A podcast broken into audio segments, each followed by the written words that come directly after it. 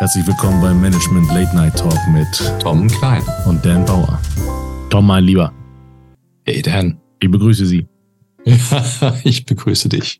Wie geht's dir zu Ende, zum Ende der Woche? Hochmotiviert.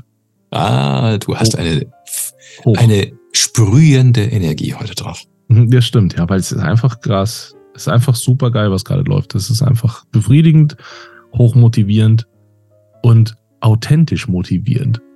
Darüber wir sprechen. ja, genau. Authentisch motivierend. Was ist ja. der Unterschied? Was, was erlebst du gerade, was authentisch oder vielleicht nicht authentisch ist? Ich glaube, der allerwesentlichste Unterschied ähm, zwischen normaler Motivation und authentischer Motivation ist das Motiv. Also ernst, ernst gemeint, das, der, der Hintergrund. Warum ist jemand motiviert? Warum will jemand etwas tun? Ja. Und aus meiner Philosophie ist es so, dass es da draußen keinen Menschen gibt, der eine Handlung trifft, ohne dann ein Motiv dahinter zu haben. Das ist egal, was passiert, es ist immer ein Motiv dahinter. Egal was. Ich will, Im Job will ich Geld verdienen, ist mein Motiv. Ja. Ich will heute mit jemandem ein Gespräch führen, weil es mir nicht schlecht geht, äh, nicht gut geht oder weil ich dem irgendwie was Gutes tun will, dann habe ich dann ein Motiv dahinter. Das heißt, jede Handlung hat ein Motiv. Und wenn dieses Motiv zum Ziel der Handlung passt, dann ist es authentisch. Ja, ja. Das ganze Leben ist eine Bedürfnisveranstaltung. Ja. Also es geht permanent immer nur darum, dass wir irgendwelche Bedürfnisse haben, die wir versuchen zu befriedigen. Und äh, so wie du sagst, wenn, wenn das, was wir uns vornehmen und das tiefe Bedürfnis im Einklang sind, dann wirkt das authentisch, das ist auch dann wirklich befriedigend. Äh, nur das gelingt in der Welt nur manchmal. Und ich würde sagen sogar meistens nicht. Ja? Ins, insbesondere nicht, wenn es vorgegeben ist. Ich glaube, das ist ganz, ganz wesentlicher Punkt daran. Wenn ich ein Ziel verfolgen soll, ja. habe ich es nicht selber entschieden. Richtig. Wenn ich ein Ziel vorgegeben bekomme, genau. Äh, das ist auch der große Pferdefuß an der klassischen Zielsetzungs-, Zielvereinbarungslogik. Dass ein Ziel, was ich von meinem Chef bekomme, nicht annähernd so interessant für mich ist, wenn überhaupt interessant wie ein Ziel, was sie mir selbst gesetzt hat. Da sind wir beim Recruiting. Und bei Wünsch dir was, wir spielen mal Wünsch dir was in unserem Universum, wäre es ja so, dass ich ein Unternehmen habe, das ganz klare Ziele definiert hat und dann rekrutiere Leute, die auf dieses Ziel passen, weil sie dieses selbst erreichen wollen. Richtig. Und das heißt, an der Stelle ganz kurz was Spannendes, weil mir das aus meiner Praxis gerade ähm, äh, gelingt, ist, du kannst dir Themen rausnehmen. Nehmen wir Nachhaltigkeit. Du kannst jemanden mit dem Thema Nachhaltigkeit, weil die Person das absolut packt, von sich aus selber, mit deinem Unternehmen so verbinden, dass dein Unternehmen dann nachhaltig wird, weil die Person das will, aber ihre Aufgaben, wenn unter dem Schirm der Nachhaltigkeit erledigt, will die Person das von sich aus selber, weil es dann dazu führt, dass das Unternehmen nachhaltiger wird. Das heißt, ihr, ihr Motiv wird ständig nur bestätigt. Das kann man so verpacken, das kann man so einpacken und so kriegt man Leute dazu. Dann ist es wirklich authentisch, weil die Leute das wirklich auch selber wollen. ich stelle mir gerade vor, was das für Zielsetzungsprozesse in Firmen heißt. Denn die meisten Firmen achten ja auf Finanzziele. Das heißt, sie wollen ja gewissen Umsatz machen, sie wollen eine gewisse Gewinnmarge haben äh, und sie wollen dadurch erfolgreich sein. Das ist auch gut, ist auch richtig so. Aber wenn du Recruiting machst und jemandem sagst, unser Ziel ist es, äh, 300 Billionen Euro Umsatz zu machen und du sollst einen Anteil davon produzieren, ist das nicht motivierend. Ja? Weil kein, kein Mensch steht morgens auf, um der Firma mehr Umsatz zu machen. Das ist genau der Punkt. Außer ich bin daran beteiligt. Dann ist aber mein Motiv, ich möchte Geld verdienen. Dann bin ich halt money-driven. Das ist völlig in Ordnung. Völlig in Ordnung. Aber das heißt, muss ja. ich, ich muss das, ich muss das, ich muss beteiligt sein. Ja. ja, richtig, genau. Und dann packt mich das auch. Aber ich, was soll ich denn für einen anderen arbeiten? Also, ja. das ist ja, ist ja nett. Aber motivieren tut mich das jetzt nicht. Aufstehen tue ich dafür morgens nicht.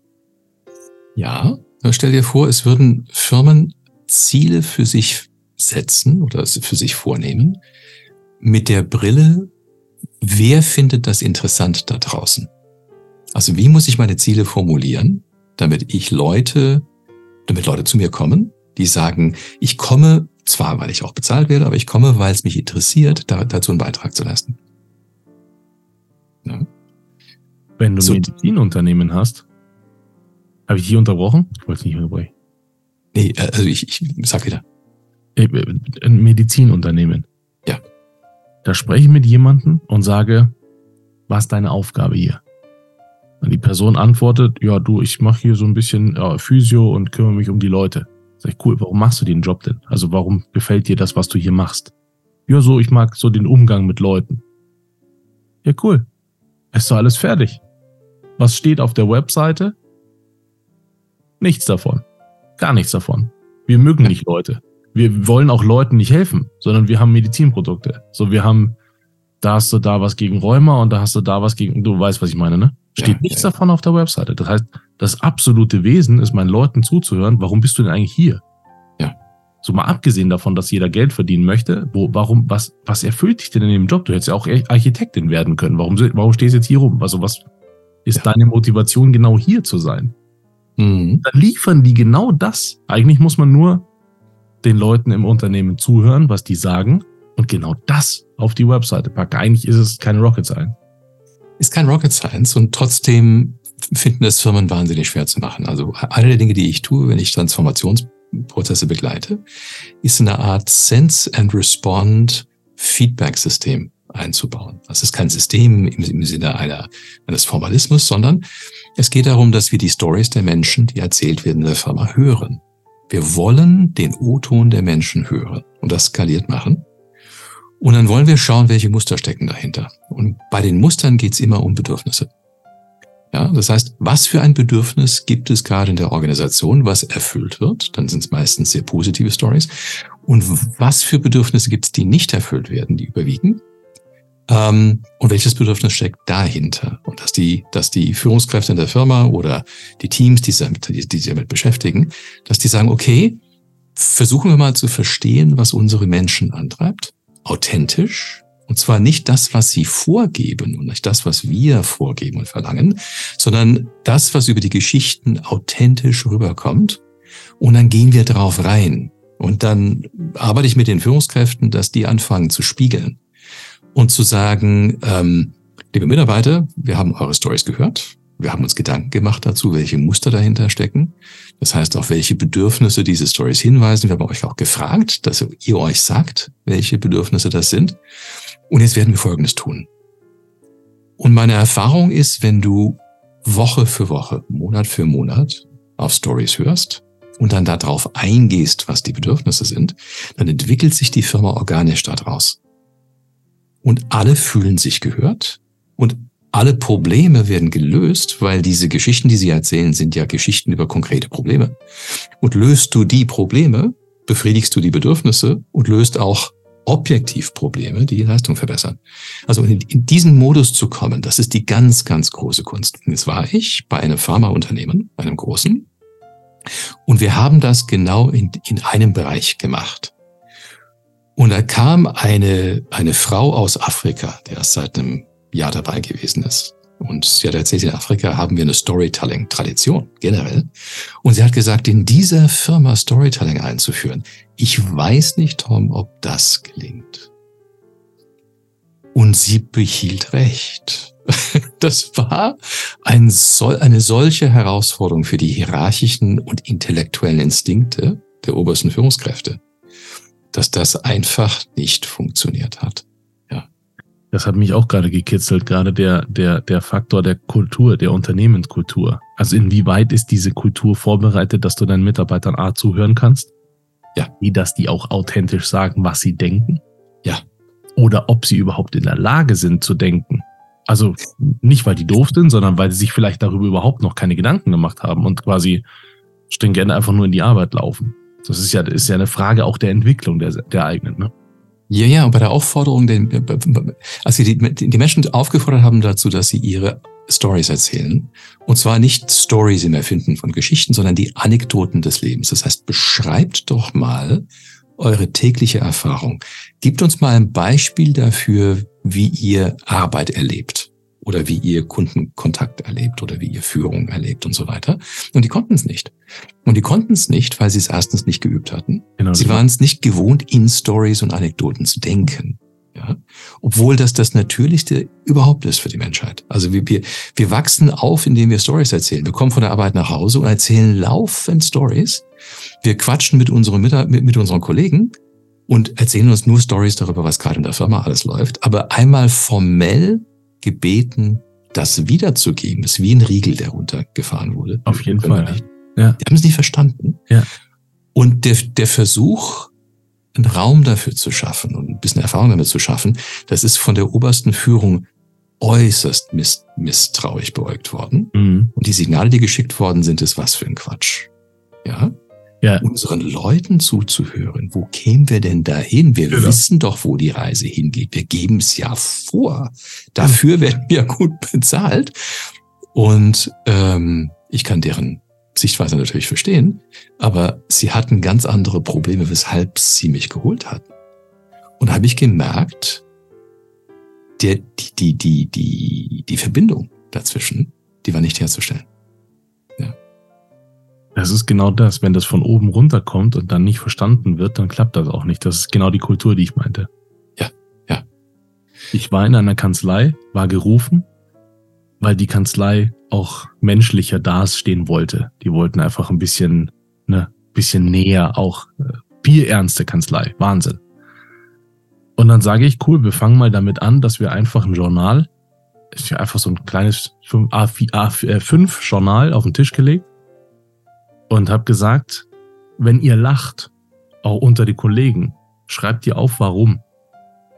Und dann ist die erste Situation, die beginnt, dass ein Termin stattfindet.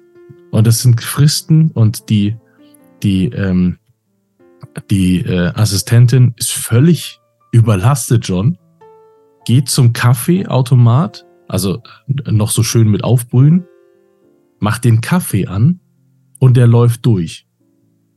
Und dann kommt der Mandant und alles ist wie in einer äh, wirklich perfekt durchgetaktet und sie schenkt dem Wasser ein. Sie einfach vergessen hat, den Kaffee oben in den Filter reinzumachen. Das kann, das kann ja mal passieren. Das ist ja, das ist ja, passiert halt. Wenn du unter Stress bist, passiert halt. Und der, und der, ähm, der äh, Mandant antwortet, der ist schon dünn heute, der Kaffee, ne? Und alle schauen da rein und fangen zum Lachen an, weil diese Situation so skurril war, dass die da einfach Wasser, heißes Wasser eingeschüttet hat, dass das irgendwie, das war halt, das war auflockern. Sag ich, cool, das schreibst du auf. Genau diese Story schreibst du auf, weil das einfach völlig aus dem Leben passiert. Die haben wir auf die Webseite gepackt. Da gab es so einen kleinen Blog, den wir gemacht haben, so einfach Kanzlei Insights. Und da haben wir das draufgepackt. Das hat mega funktioniert, weil diese Kanzlei dann plötzlich viel menschlicher wurde, weil da Dinge einfach passieren. Was aber noch dazu geführt hat, und das war der größere Effekt, ist gar nicht nach außen hin, sondern nach innen, was das mit den Leuten gemacht hat. Die haben sich plötzlich getraut zu lachen. Das war vorher zurückhaltender, sagen wir so. Äh, Nummer zwei, die haben sich getraut, auch sich direktes Feedback zu geben. Das war vorher überhaupt nicht. Das hat diese Kultur an Miteinander hat es so nicht gegeben, sondern eine Kultur an Nebeneinander arbeiten. Das war eher der Fall. Und das hat das nur dieses eine Journal. Das war auch keine Rocket Science, sondern nur das einfach zu machen und dann wieder ne, einzuschleifen. Das hat dazu geführt, dass diese Kanzlei in sich quasi aufgewacht ist. Und das Resultat war dann das erste gemeinsame Weihnachtsessen. Und das war einfach herzlich. Da bin ich da auch eingeladen geworden. Es war einfach herzlich. Das war kein programmatisches, jetzt ist wieder Weihnachten, jetzt müssen wir wieder zum Essen einladen, sondern es war einfach, die Stimmung super, es war einfach, und das nur durch so ein kleines Journal. Das, also, das ist Wahnsinn, was für Effekte man da erzielen kann. Ja, aber was für eine, was für ein wunderschönes Format, wunderschönes Vorgehen, Menschen einfach zu fragen, was bringt euch zum Lachen? Wann lacht ihr hier in der Firma? Um die Brücke zu bauen dazu, dass sie Stories erzählen können. Das äh, lässt mich gerade an einen, einen Medium-Artikel denken, den ich ähm, heute Morgen gelesen habe, wo es um, um Marketing geht. Und wo jemand, ein alter Marketing-Haudegen, ähm, sagt, was ist denn Marketing? Marketing ist einfach Beziehungsaufbau. Marketing ist einfach eine, eine, eine etwas formellere Form, Beziehungen herzustellen. Wenn wir uns anschauen, wie Marketing gemacht wird, wie Social Media Marketing gemacht wird zum Beispiel, wie Influencer funktionieren, geht das alles genau gegen den Aufbau von Beziehungen. Und dann hat er geredet über dünne und dicke Beziehungen.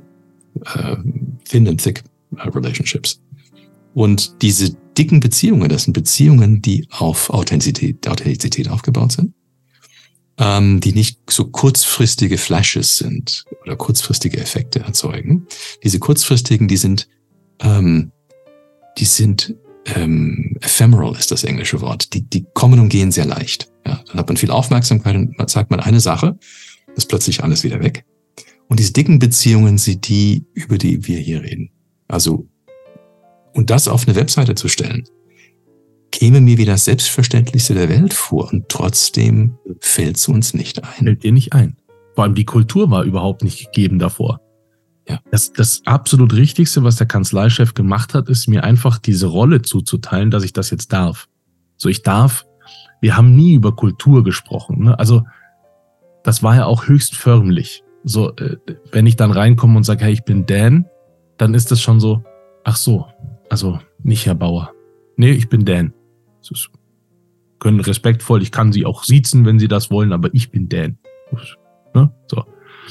Dann ist das so, ja, also, also dieser Herr Bauer, der ist schon anders. Ja, ist er. Deswegen rufst du den.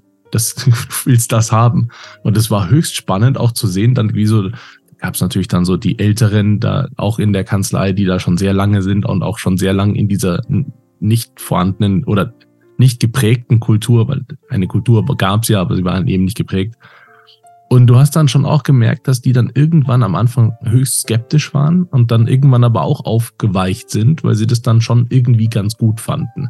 Du hast natürlich gesehen, dass sie sich mit jeder Faser ihres Körpers wehren, weil sonst würden sie ihr Gesicht verlieren. Aber so das Schmunzeln und so, das war dann schon auch mal ein paar Mal da. Und dann merkst du halt so, ey, das ist auch gut, dass du die dann bekommen hast und dass die dann auch so ein bisschen aufweichen. Das war einfach schön. Ja.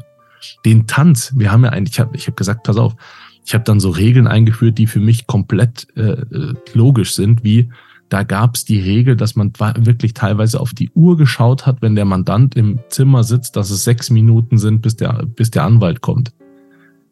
Jetzt muss ich dir sagen, jetzt rechnest du das mal runter, was so ein Anwalt verdient. Und jetzt ne, bewegen wir uns da auf Augenhöhe. Wir tun mal so, ich würde das auch verdienen. Warum soll ich denn 40 Euro schenken? Was, warum, wieso denn? Du kommst pünktlich. Wenn wir einen Termin haben, kommst du pünktlich. Habe ich in dieser Kanzlei dann eingeführt. Auch unter vehementem, äh, ne? Ähm, und ich habe dann gesagt, nee, wenn der da ist, wir machen hier eine, eine, eine Show, wir machen hier ein komplettes, ähm, eine komplette Choreografie. Wir wollen, dass der, dass der Mandant da sitzt und sich unfassbar wohlfühlt. Das ist unser Ziel. Nicht, dass der warten muss auf uns. Wer sind wir denn, dass wir den warten lassen? Nein haben wir eine Choreografie gebaut. Das bedeutet, wir haben zwei Damen von vorne genommen. Eine war immer beauftragt, runterzulaufen. Einfach, die hat unten einfach auf den gewartet. Unten gab's Parkplätze, ist der vom Parkplatz auf, abgeholt worden. Dann ist der im Aufzug begleitet worden. Wir haben dann ein, ein, äh, ein, äh, CM, äh, ein CRM eingeführt, auch in der Kanzlei. Und in dem CRM waren immer Notizen. So, der Herr Müller war äh, letztens mit seinem Hund und mit seiner Frau äh, auf Malle und der Hund heißt übrigens äh, Charlie. So, und dann wird einfach gefragt, das sind ein paar Notizen. Und Herr Müller, wie war es auf Malle? Wie geht's Ihrem Charlie? Wie geht's Ihrer Frau? So einfach, ne, fertig. Im Hintergrund läuft dann Nummer zwei schon zum Kaffeeautomat und bestellt genau den Kaffee, der da in dem CRM drin stand. Weil so schwer ist es nicht zu verstehen, was der beim letzten Mal hatte. Also kriegt der genau diesen Kaffee. Dann habe ich am Anfang, als ich dieses Konzept vorgestellt habe, kriege ich dann am Anfang so, ja, Herr Bauer, also wir können doch jetzt nicht die ganze Zeit irgendwie Kaffee machen und wenn der dann nicht getrunken wird. Dann sage ich, gut, wir messen einfach mal, wie oft der dann nicht getrunken wird. Dann können wir ja nochmal verhandeln. Wenn wir den jedes Mal wegschütten, ändern wir das Konzept. Wenn nicht, ändern wir es nicht. Ja, okay. Also Herr Bauer, machen wir so. Okay. Dann kommt der Mandant oben rein in einem super freundlichen, aufgewärmten Gespräch. Der fühlt sich wohl, wie ne, wird der Mantel abgenommen, alles perfekt, kommt ins, ins Büro rein, äh, in, ins Besprechungszimmer rein. In dem Moment weiß selbstverständlich der zuständige Anwalt, dass der da ist, weil der hat einen Termin. der kann auch ne, hören, weil seine Tür auf ist, wann der reinkommt, der Herr Müller. Und in dem Moment, wo der sich hinsetzen möchte, steht der Anwalt schon da und sagt, Herr Müller, es freut mich, dass Sie da sind. Setzen wir uns, nehmen Sie Platz. Und in dem Moment kommt dann die Choreografie Nummer zwei und bringt den Kaffee und sagt, Herr Müller, ich habe hier Ihren Lieblingskaffee oder wollen Sie heute vielleicht noch was anderes haben? So einfach nochmal eine Option. Und Herr Müller sitzt da und sagt, ja, also, also gerne, also nehme ich gerne. Vielleicht haben Sie noch ein kleines Wasser. Herr Müller, mache ich für Sie kein Problem. Dann dauert es zwei Minuten, kommt das Wasser, kein Problem. Standen hier auch so ein paar Sachen schon rum. Kann man schnell nehmen, ist fertig. Der Herr Müller, Ende vom Lied. Herr Müller fragt, das waren dann ein paar äh, Termine, die der Herr Müller hatte, und fragt am Schluss, irgendwie würde ich Ihnen gerne Trinkgeld geben. Ist das angemessen? Kann man sowas machen? Und der Anwalt, der, der, der Senior, sitzt da und sagt, also das ist jetzt nicht üblich in der Kanzlei ähm, Trinkgeld zu geben, aber wir, wir, wir fühlen uns sehr geehrt und Freunde. Der war komplett, der war komplett off. Sein älterer Kollege, der immer, also der Herr Bauer, also was der hier so macht, der, der hier, der hat es nicht glauben können. Der ist vor, der ist, der, der hat sein Gesicht gar nicht festhalten können, so viel ist es gefallen in dem Moment. Das war köstlich, wirklich. Ende vom Lied war, der Herr Müller hat dann Trinkgeld gegeben. Das war auch eine echte Summe, also so für Trinkgeld, fand ich echt hübsch. Und dann hat der, der Kanzleichef gesagt, also wir, wir nehmen das und laden dafür, wir packen dann nochmal drauf, laden dafür die ganze Gesellschaft, äh, die ganze Kanzlei nochmal zum Essen ein. Äh, das haben wir gemacht. Das, jetzt kommt, jetzt kommt das Wesentliche. Pass auf. Das, was so geil war, war nicht das Trinkgeld. Das, was so geil war, war die, waren die Mandanten, die der Herr Müller geschickt hat völlig kostenlos. Kein Marketing, keine Werbung, kein Sales, kein nichts. Der Herr Müller hat alle seine Kontakte dahin geschickt und die haben sich vor Aufträge nicht retten können. Warum? Weil die Choreografie einfach stimmig war. Die war einfach rund und war dafür gemacht, dass man sich einfach wohlfühlt. Die Leute dahinter hatten da irre Bock drauf. Da kommen wir zur Motivation, weil das mal was ganz anderes war, als Fristen äh, einzuhalten. Und noch was abzutippen, was der, was der Alte hier in sein, in sein Gerät äh, gestammelt hat. Das war einfach mal was anderes. Das war einfach zu der Arbeit einfach noch mal kurz mit Menschen umgehen. Das hat die, das war die ganze Kanzlei aufgerüttelt. Das war einfach geil. Tolle Story. Tolle Story. und das ist Marketing und das ist eine deiner unvergleichlichen Fähigkeiten, Beziehungen aufzubauen, herzustellen mhm. und zu pflegen. Das ist etwas, was du im Adlon vielleicht erwarten würdest. Ähm, und das hast du in eine Anwaltskanzlei reingebracht, die ja, ja. eher nüchtern unterwegs ja. sind, eher analytisch, die aber Beziehungen können. Sie müssen nur die Erlaubnis haben. Mhm. Genau. und wissen, verstehen, warum es wichtig ist. Ja. Die waren natürlich trotzdem hochprofessionell, aber hochprofessionell ja. plus. Und das ist das Ding. Ja. Ja. Sehr schön. Das war eine schöne Folge, Tom. Wir sind schon am Ende. Ich danke dir. Ich habe einfach freudig zugehört. Ja. Wunderbar, ja. ja. Ich auch. Ich wünsche dir eine schöne nächste Woche. Bis nächste Woche. Tschüss. Ciao.